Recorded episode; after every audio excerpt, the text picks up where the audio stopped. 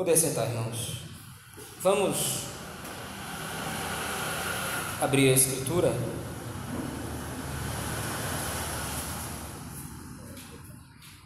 Em, na primeira carta de João, primeira carta de João, capítulo número 5.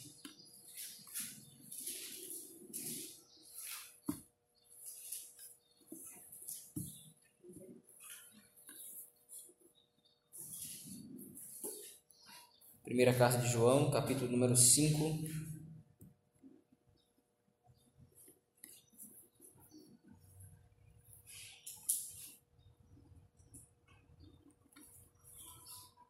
Versículos de 1 a 5.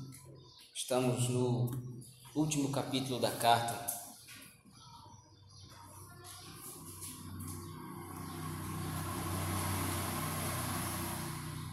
Assim diz o texto. Todo aquele que crê que Jesus é o Cristo é nascido de Deus.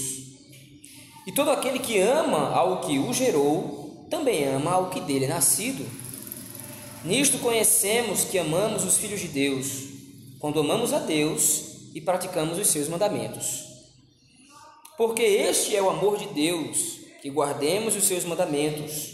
Ora, os seus mandamentos não são penosos porque todo o que é nascido de Deus vence o mundo. E esta é a vitória que vence o mundo, a nossa fé. Quem é o que vence o mundo, senão aquele que crê ser Jesus, o Filho de Deus? Vamos orar ao Senhor, meus irmãos. Bendito Deus, nós oramos ao Senhor, rogando que, pelo poder do Espírito Santo, Mestre, Senhor da Escritura, nós sejamos edificados na tua palavra, Senhor. Fala aos nossos corações nesse momento. Misericórdia em nós.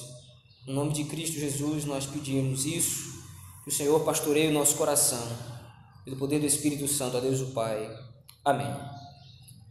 Meus irmãos, ah, já temos visto, já temos caminhado na carta de João há algum tempo, alguns domingos, e estamos percebendo evidentemente que o amor certamente é um dos temas principais da carta de João, o amor a Deus, o amor aos irmãos. E percebemos através da carta de João, dessa primeira carta de João, o quanto o nosso amor ao Senhor está diretamente ligado à forma como nós amamos os nossos irmãos. Isso já é claro para nós. Porém, agora, encerrando a sua carta, João precisa resumir tudo aquilo que ele falou anteriormente ele está concluindo a sua carta e precisa então demonstrar de forma muito prática, de forma muito simples, tudo aquilo que ele já vem desenvolvendo ao longo da carta. E como a forma ele começou no capítulo número 1, demonstrando como a revelação do Senhor Jesus Cristo ela é primordial e essencial para que a igreja viva com qualidade o amor de Deus. João vai começar a resumir essas verdades, colocando agora essas verdades no capítulo número 5. No versículo número 1, como já, nós já temos lido, João vai começar a fazer de novo esse, essa, trazer de novo a memória daqueles irmãos os seus ensinamentos, agora apontando para a revelação do Senhor Jesus Cristo, dizendo que todo aquele que crê que Jesus Cristo, que Jesus é o Cristo, é nascido de Deus. Porém, essa revelação agora que João faz, ou esse ensinamento que João faz, vai estar conectado e ligado a, uma outra, a um outro ensinamento. Porém, esse segundo ensinamento parte da perspectiva contrária daquela que ele já vem traçando. É a seguinte: todo aquele que ama ao que o gerou, a que o gerou a Jesus Cristo, ama ao que dele é nascido. João até agora está dizendo na sua primeira carta que todo aquele que ama a Deus deve também amar o seu irmão. João agora faz a perspectiva inversa, ele faz o, o, o inverso desse capítulo número 5. Todo aquele que ama o seu irmão, no final das contas, ama a Deus. E a ideia de João é: todo aquele que ama a quem o gerou, a quem gerou ao Senhor Jesus Cristo, isto é, todo aquele que ama a Deus Pai, amará ao seu irmão, e todo aquele que ama ao seu irmão, ama a Deus o Pai. Nisto, então, nós conhecemos que amamos os filhos de Deus, diz o verso 2, quando amamos a Deus e praticamos os seus mandamentos. Toda manifestação do amor que a igreja terá, que os irmãos terão uns pelos outros, vai ser manifesta não somente na própria comunhão da igreja, mas vai ser manifesta de forma individual pela vida dos irmãos através da obediência a Deus e aos mandamentos do Senhor. Veja bem, eu não amo o meu irmão somente quando eu estou envolvido diretamente com ele na igreja ou envolvido indo à casa dele, prestando-lhe algum tipo de socorro. Eu provo que amo o meu irmão e provo que amo a Deus na minha vida particular. Veja, a perspectiva de João é: eu estou praticando o amor ao meu irmão na minha vida pessoal com Deus. Eu estou amando o meu irmão, eu estou manifestando a comunhão que eu tenho na igreja, quando eu estou exercitando-me em obediência aos mandamentos do Senhor. É uma perspectiva nova, é uma perspectiva estranha de João. Quer dizer, eu estou na minha casa fazendo os meus afazeres domésticos, mas eu estou fazendo os meus afazeres domésticos, eu estou trabalhando, eu estou estudando, eu estou fazendo qualquer coisa à luz do que a palavra de Deus ensina, obedecendo ao Senhor e fazendo isso, eu estou manifestando o amor que eu tenho para com os meus irmãos. A ideia de João é de que a igreja do Senhor está conectada pelo amor de Deus de uma forma tão profunda que é impossível que alguém viva o amor de Deus de forma particularizada somente. É impossível que eu viva a verdade do Evangelho somente em mim mesmo. Quando eu estou praticando o Evangelho, enquanto eu estou obedecendo aos mandamentos do Senhor, eu estou amando também o meu irmão. Eu estou vivendo a comunhão dos santos. Veja, até esse ponto, do capítulo 2 até o capítulo 4, João está trabalhando a comunhão da igreja na própria igreja. Aquele que não ama o seu irmão não pode ter conhecido a Cristo, é necessário que nós amemos os nossos irmãos. Aquele que não ama o seu irmão não tem parte com Deus e Deus não tem parte com ele. Mas agora João está dizendo, na vida particular, na vida individual, você também deve demonstrar amor pelo seu irmão. Como nós poderíamos manifestar esse amor? Como nós poderíamos manifestar essa obediência aos mandamentos de Deus, refletindo assim o meu amor que eu tenho pelo meu irmão, se eu não estou com ele aqui agora? Eu estou na minha casa, meu irmão está na casa dele. Como é que eu posso manifestar esse amor? E nós vamos nos lembrar então das Escrituras Sagradas, daquilo que fala o apóstolo Paulo na primeira carta aos Tessalonicenses, a partir do capítulo 5 também, que nós devemos orar sem cessar e também orar uns pelos outros. Quando eu me lembro do meu irmão, e quando eu rogo a Deus que cuide do meu irmão em minha residência, na minha casa, no meu trabalho, em qualquer lugar que seja, eu estou seguindo os mandamentos do Senhor. Veja, eu estou obedecendo primeiramente o mandamento de Deus. É Deus que me manda orar. É Deus que me manda interceder pelos meus irmãos, mas através desse clamor, através dessa intercessão, eu estou manifestando o amor que eu tenho pelo meu irmão. E isso é viver a comunhão da igreja, isso é viver como um corpo. Veja, João não está ignorando que nós temos vidas separadas e vidas particulares. O que João está combatendo é um tipo de individualismo e de particularização da minha vida eu posso, por conta própria, da minha própria vontade, nos meus próprios pensamentos, eu mesmo servir ao Senhor. Eu não preciso manifestar isso em amor ao meu irmão. Eu posso cultuar a Deus aonde eu estiver, eu posso cultuar a Deus. De novo, a ideia de João, ou os ensinamentos de João aqui nesse texto, combatem as ideias que nós temos visto tão popularmente no nosso tempo, dos desigrejados, por exemplo daqueles que se rejeitam, daqueles que se negam a estar no corpo, daqueles que se negam a estar na igreja. Veja, João diz claramente: nisto nós conhecemos que amamos os filhos de Deus. Quando amamos a Deus e praticamos os seus mandamentos, uma coisa está diretamente ligada à outra. Só vou manifestar os mandamentos. Veja, eu posso obedecer ao Senhor na minha vida, eu posso obedecer ao Senhor, de repente, obedecendo os seus mandamentos, vivendo de acordo com a palavra, mas se eu também não tenho consciência de que através desses mandamentos eu estou amando o meu irmão, não adianta de nada. Se eu não tenho consciência que através dos mandamentos do Senhor eu também estou ligado à igreja de Deus, não adianta também obedecer os mandamentos do Senhor. Há uma perspectiva completa na Escritura de que eu amo a Deus e esse amor é manifesto na minha vida através dos meus irmãos também.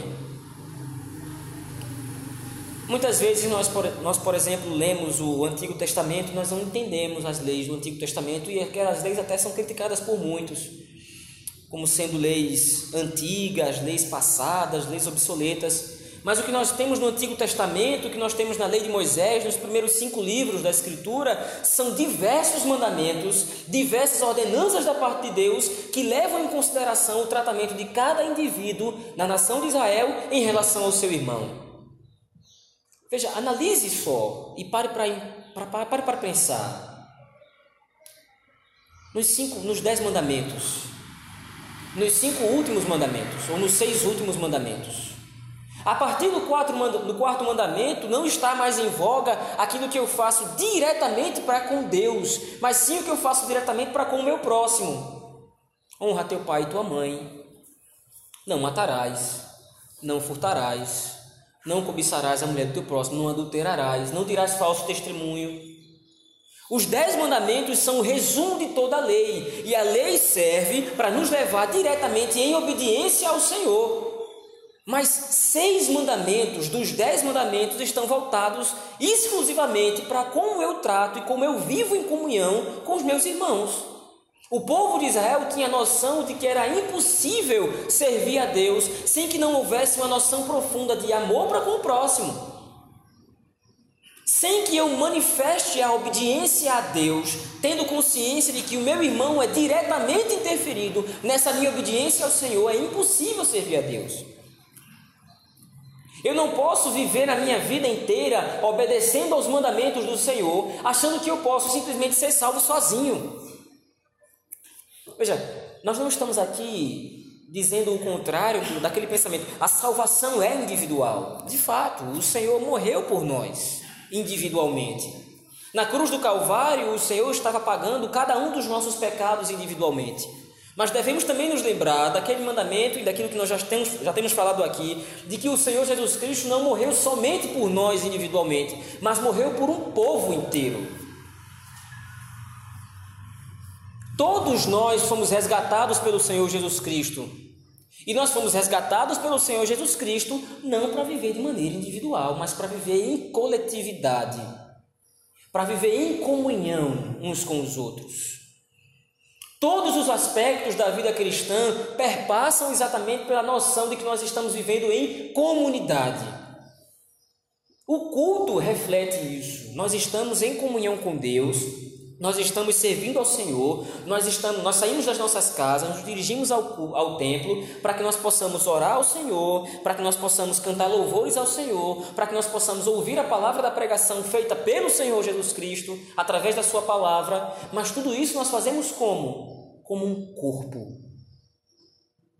Nós não estamos aqui agora individualmente, nós estamos aqui unidos como um corpo, como uma igreja, um povo que foi resgatado pelo Senhor. Os mandamentos que eu obedeço na minha vida diária impactam diretamente a forma como eu me relaciono com Deus e como eu me relaciono com meu irmão. Eu não posso escolher obedecer a Deus simplesmente porque Ele me salvou e ponto final, o Senhor, ou seja, o Senhor Jesus Cristo me salvou, o Senhor Jesus Cristo vive em função de mim, o Senhor Jesus Cristo vive em minha função. A obra da redenção ela foi feita somente tendo como objetivo me salvar somente, então eu vou obedecer ao Senhor e ponto final. Eu vou fazer o meu dever de casa, eu vou obedecer ao Senhor, eu vou seguir os mandamentos e ponto, meu, as minhas obrigações com Deus estão cumpridas. É exatamente o contrário disso que João está colocando aqui.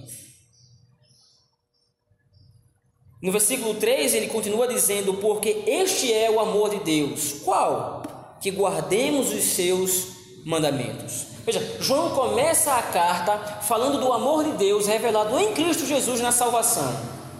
Agora, João está terminando a carta dizendo que o amor de Deus é a guarda dos seus mandamentos. E no versículo anterior ele diz que a guarda dos mandamentos é a prova de que eu amo não somente a Deus, mas amo também ao meu irmão. A minha vida para com Deus, ela é medida. A minha vida para com Deus, a minha devoção ao Senhor, ela vai ser exemplificada, ela vai ser demonstrada através da, obedi da obediência aos mandamentos, sim, mas isso ligado à comunhão na igreja.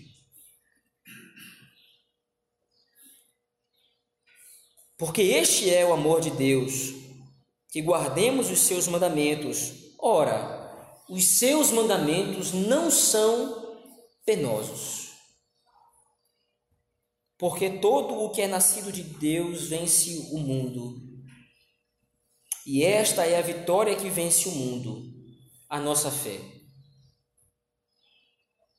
João está saindo de uma perspectiva, de, João está demonstrando que a revelação do Senhor Jesus Cristo é feita em nós, é efetivada em nós através do amor que nós temos para com Deus na obediência dos seus mandamentos. João está ligando a obediência aos mandamentos do Senhor ao modo como eu vivo em igreja. Mas no final das contas, João está ligando tudo isso à vitória de Cristo sobre o pecado. O modo como eu vivo na igreja aponta não somente para a comunhão que eu tenho em Deus. O modo como eu vivo em comunhão com os meus irmãos aponta não somente para o modo como eu obedeço ao Senhor e como eu amo o meu irmão, mas o modo como nós vivemos em igreja, o modo como nós vivemos como um corpo, aponta para a vitória de Cristo sobre o pecado, para a vitória de Cristo sobre o mundo, Fora de Cristo não há condições de alguém ter comunhão verdadeira com Deus. E fora de Cristo não há condições de alguém ter comunhão verdadeira com o próximo. É dado aos ímpios a oportunidade de amar? Sim. É dado aos ímpios a oportunidade de ter amizade com alguém verdadeira? Sim, mas não é dado aos ímpios a vitória sobre o pecado. A vitória sobre o pecado virá somente sobre aqueles em quem repousa ou sobre quem repousa o amor verdadeiro de Deus. E esse amor verdadeiro de Deus manifesta-se através da guarda dos mandamentos. Veja, nós estamos aqui agora reunidos nesse lugar, ouvindo a palavra do Senhor. O que significa isso? Por que, que nós estamos aqui reunidos hoje? Por que, que nós estamos aqui agora sentados nesses bancos, ouvindo alguém falar sobre um livro muito antigo que conta a história de Deus e a história da redenção. Por que, que nós estamos fazendo tudo isso aqui? O que João está dizendo é: esta é a vitória que vence o mundo, a nossa fé. Nós estamos aqui agora porque nós exemplificamos a vitória de um povo que venceu o pecado, porque Cristo Jesus venceu o pecado por este povo. Nós estamos aqui reunidos como igreja do Senhor, nós estamos aqui obedecendo aos mandamentos de Deus, mas isso só é possível porque Cristo Jesus venceu o pecado, porque Cristo Jesus venceu o mundo e através dessa vitória nós podemos viver essa comunhão que foi projetada por Deus para que nós vivêssemos. Antes dos tempos eternos, o Senhor nos elegeu como um povo para que nós vivêssemos em comunhão uns com os outros e para que nós vivêssemos em comunhão com Deus. E quando nós estamos aqui reunidos, nós estamos demonstrando essa vitória. Nós estamos vivendo essa perspectiva de que Cristo venceu o pecado. Nós só estamos aqui hoje porque Cristo venceu o pecado nas nossas vidas e nos chamou e nos resgatou e nos purificou e nos trouxe das trevas para a luz. Motivo nós teríamos para sair das nossas casas em pleno domingo, para estarmos num lugar louvando? Que outro motivo nós teríamos para sair das nossas casas e nos reunir com pessoas que nós nem sabíamos que existiam? Que outro motivo nós teríamos para servir e adorar o Senhor? Se não é a vitória que Cristo desempenhou, que Cristo conquistou para nós, vencendo o mundo e vencendo o pecado. É por causa disso que nós estamos aqui. Não é porque o irmãozinho é bonito ou é mais feio, não é porque o irmãozinho é mais agradável ou é mais chato. Não é porque eu me dou bem com fulano, mas não me dou tão bem com cicrano, mas mesmo assim a gente se suporta, a gente tem paciência com ele, nós nos amamos. É uma perspectiva muito bonita e muitas igrejas têm pregado isso. Nós temos de viver a comunhão, nós temos de amar os nossos irmãos, mas qual é o fundamento da comunhão? Qual é a base da comunhão? Qual é a base do amor entre os irmãos? A vitória de Cristo sobre o pecado, a vitória de Cristo sobre o mundo. Nós podemos hoje, nós estamos unidos como um corpo, como igreja do Senhor, porque a vitória pertence ao povo de Deus por Cristo Jesus. Nós obedecemos aos mandamentos do Senhor, nós vivemos de conformidade com a palavra de Deus, porque Cristo venceu a morte. De novo, a ideia é aquela que se repete, inclusive naquilo que nós já estamos vendo no livro dos Salmos. Toda a Escritura fala da saga, da história de Deus vencendo o pecado. O Deus que cria todas as coisas não perde a sua criação por causa da infiltração do pecado no mundo, mas ele restaura a criação através do seu povo, através da igreja. A igreja é o símbolo da vitória de Cristo sobre o pecado. A igreja é o símbolo da vitória de Cristo sobre o diabo, sobre os demônios. E tudo isso vivendo em comunhão uns com os outros vivendo a realidade do corpo, amando os nossos irmãos, guardando os mandamentos. Veja, na minha vida coletiva, quando eu estou diretamente na igreja e na minha vida particular, eu estou ligado ao corpo de Cristo e eu estou publicando a vitória do Senhor Jesus Cristo sobre o inferno, sobre o pecado. Não adianta viver a perspectiva de comunhão sem saber qual é o fundamento. Não adianta viver a perspectiva de comunhão, não adianta viver a perspectiva de uma família na fé, se essa família na fé não tem consciência de qual é a base da sua fé. E é exatamente essa palavra que João coloca aqui, porque todo o que é nascido de Deus vence o mundo, essa é a vitória que vence o mundo, a nossa fé. Nós cremos nisso. Nós exercitamos a nossa fé todos os dias, vivendo em igreja. E o que é então o exercício da fé, se não a publicação, a demonstração clara da vitória que nós temos em Jesus Cristo sobre a morte e sobre o mundo?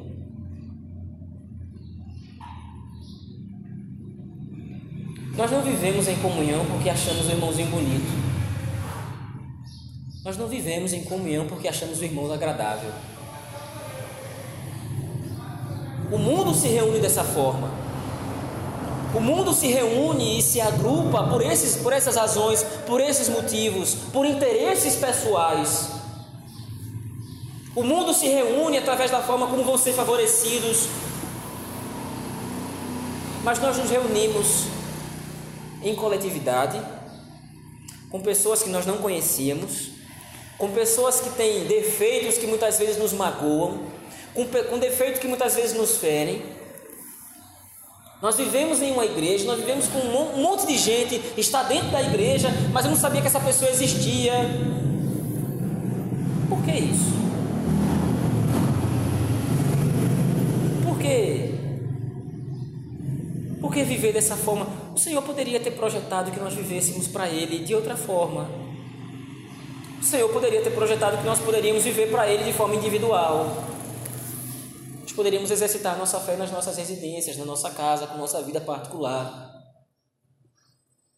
Mas o modo como nós nos relacionamos uns com os outros aponta para a forma como nós nos relacionamos com Deus. Deus é um ser relacional. Pai, Filho e Espírito se relacionam desde a eternidade. E foi exatamente dessa a forma que o Senhor projetou para que o seu povo se relacionasse, para que o seu povo vivesse em comunhão. Por fim, no versículo 5, João então resume: Quem é o que vence o mundo? Senão aquele que crê ser Jesus, o Filho de Deus. Veja, João começa falando sobre o amor ao irmão e como o amor ao irmão demonstra o amor de Deus e como o amor a Deus demonstra o meu amor ao irmão. Mas João finda esse versículo dizendo: Quem é o que vence o mundo? A perspectiva de João é: Quem é aquele que vence o mundo, senão aquele que ama o seu irmão? Quem é que vence o mundo, senão aquele que vive a comunhão da igreja? Quem é que vence o mundo, senão aquele que está disposto a viver em comunhão, viver como um corpo? Então, quem é aquele que vence o mundo, senão aquele que crê que Jesus Cristo é o Filho de Deus? A questão aqui não é simplesmente ter um resumo da fé, como se alguém pudesse me perguntar: Bom, você crê que o Senhor Jesus Cristo é o Filho de Deus? Sim, eu creio. Ah, então você está salvo. A ideia aqui não é essa, apesar de isso ser verdade. O ponto aqui é quem vive de acordo com essa revelação. Do verso 1 ao verso 4, João está demonstrando essa verdade de forma prática. O amor a Deus, o amor ao irmão, e vivendo isso, guardando os mandamentos, amando ao Senhor, amando ao próximo, eu então venço o mundo. Porque estou em Cristo Jesus que venceu o mundo. Meus irmãos, nós não estamos unidos como igreja porque é bonito. Nós não estamos unidos em igreja porque é conveniente. Nós estamos unidos em uma igreja. Nós servimos ao Senhor em um corpo por causa da salvação que nós usufruímos em Jesus Cristo. Estar aqui agora, servindo ao Senhor, cultuando o seu nome, é uma demonstração da salvação que nós temos no Senhor Jesus Cristo. Isso não deve ser negligenciado por nós. Nós devemos estar reunidos como um corpo Devemos estar reunidos como igreja do Senhor no dia do Senhor, todos os domingos, porque assim nós demonstramos a salvação que nós temos em Jesus Cristo. Muitas vezes a falta de fé nos assalta. Então nós passamos a nos perguntar: bom, será que sou salvo? Nós olhamos para as nossas próprias vidas e, evidentemente, nós constatamos que nós temos inúmeros pecados, nós temos inúmeros defeitos, e por causa desses pecados, por causa desses, desses defeitos, nós passamos muitas vezes a nos perguntar: bom, mas será que sou salvo? Eu luto contra esse pecado todos os dias na minha vida, eu luto contra esse pecado semana após semana, e virou, mexeu, eu estou cometendo esse mesmo pecado de novo. Será que eu realmente sou salvo? Será que o Senhor Jesus Cristo realmente me chamou? Será que Ele me escolheu?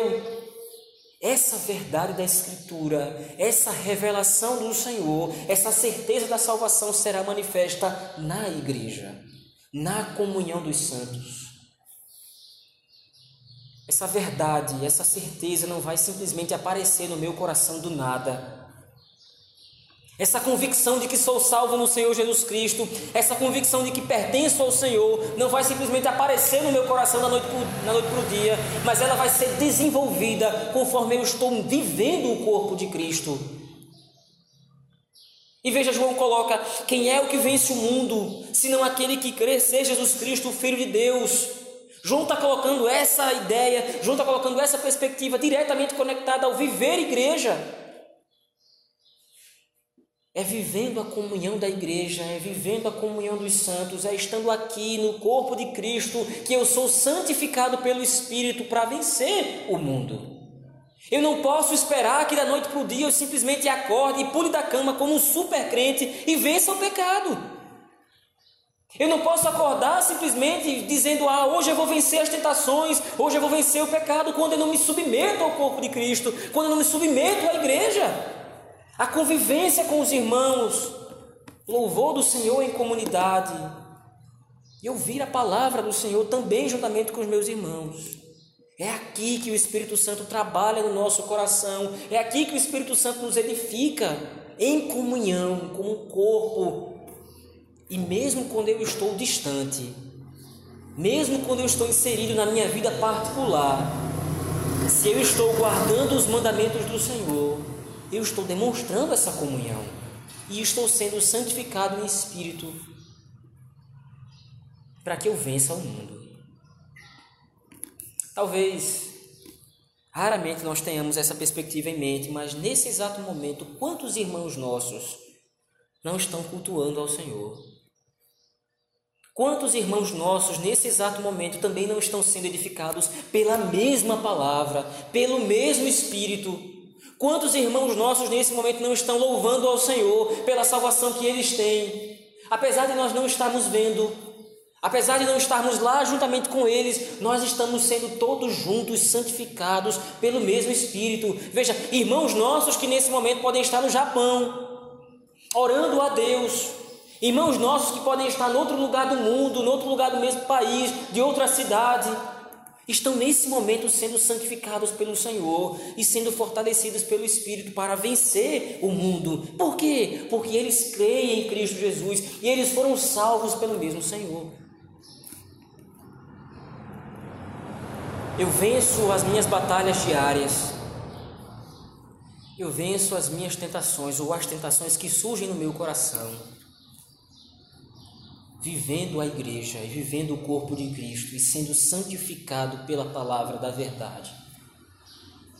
Sem isso, não há como vencer o mundo. Sem isso, não há como vencer as tentações. Foi para esse momento que João trabalhou toda a sua carta, o amor, de forma tão repetitiva, de forma tão didática, João vem repetindo o tema do amor em comunhão, do amor em igreja, durante todo, todo o capítulo 2, todo o capítulo número 3, todo o capítulo número 4. João vem falando sobre o amor, amor, amor. Mas para que falar tanto de amor? Para que no final João demonstre: é assim que vocês vão vencer o mundo. É desse jeito que nós vamos triunfar sobre o maligno. A vitória já é nossa, já foi conquistada pelo Senhor Jesus Cristo. Vivam essa vitória agora, vivendo em igreja vivendo em comunhão, vivendo em amor uns com os outros, guardando os mandamentos do Senhor Jesus Cristo. Sem isso, meus irmãos, sem esse fortalecimento do Espírito que nós recebemos na igreja do Senhor, nossa vida individual será bastante complicada.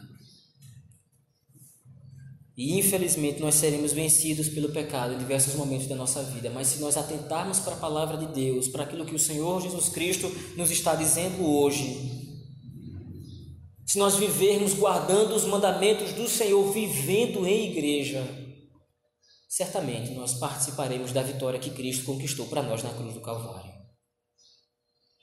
Vamos baixar a nossa cabeça e vamos orar ao Senhor nesse momento. Senhor, misericórdia, Senhor, da tua igreja. E não oramos somente tendo em vista a igreja presbiteriana daqui de Fagundes, mas nós oramos ao Senhor por toda a igreja do Senhor em todo o mundo. Nos ajuda, ó Deus, a ter essa perspectiva clara, essa ideia clara nas nossas mentes, nos nossos corações, de que nós seremos edificados pelo Espírito nós seremos fortalecidos pelo Espírito para vencer o mundo, vivendo como um corpo, vivendo como igreja. Tem misericórdia de nós, Senhor. Fortalece a nossa fé. Nos ajuda. Dê, ó Deus, que nós sejamos uma igreja, um corpo, que nós estejamos unidos em um só pensamento que nós estejamos unidos por uma só fé, um só batismo, servindo a um só Senhor. Pai, Filho e Espírito Santo, Deus triunfa. Nós oramos, ó Deus, em nome de Cristo Jesus, pelo poder do Espírito Santo, a Deus o Pai. Amém.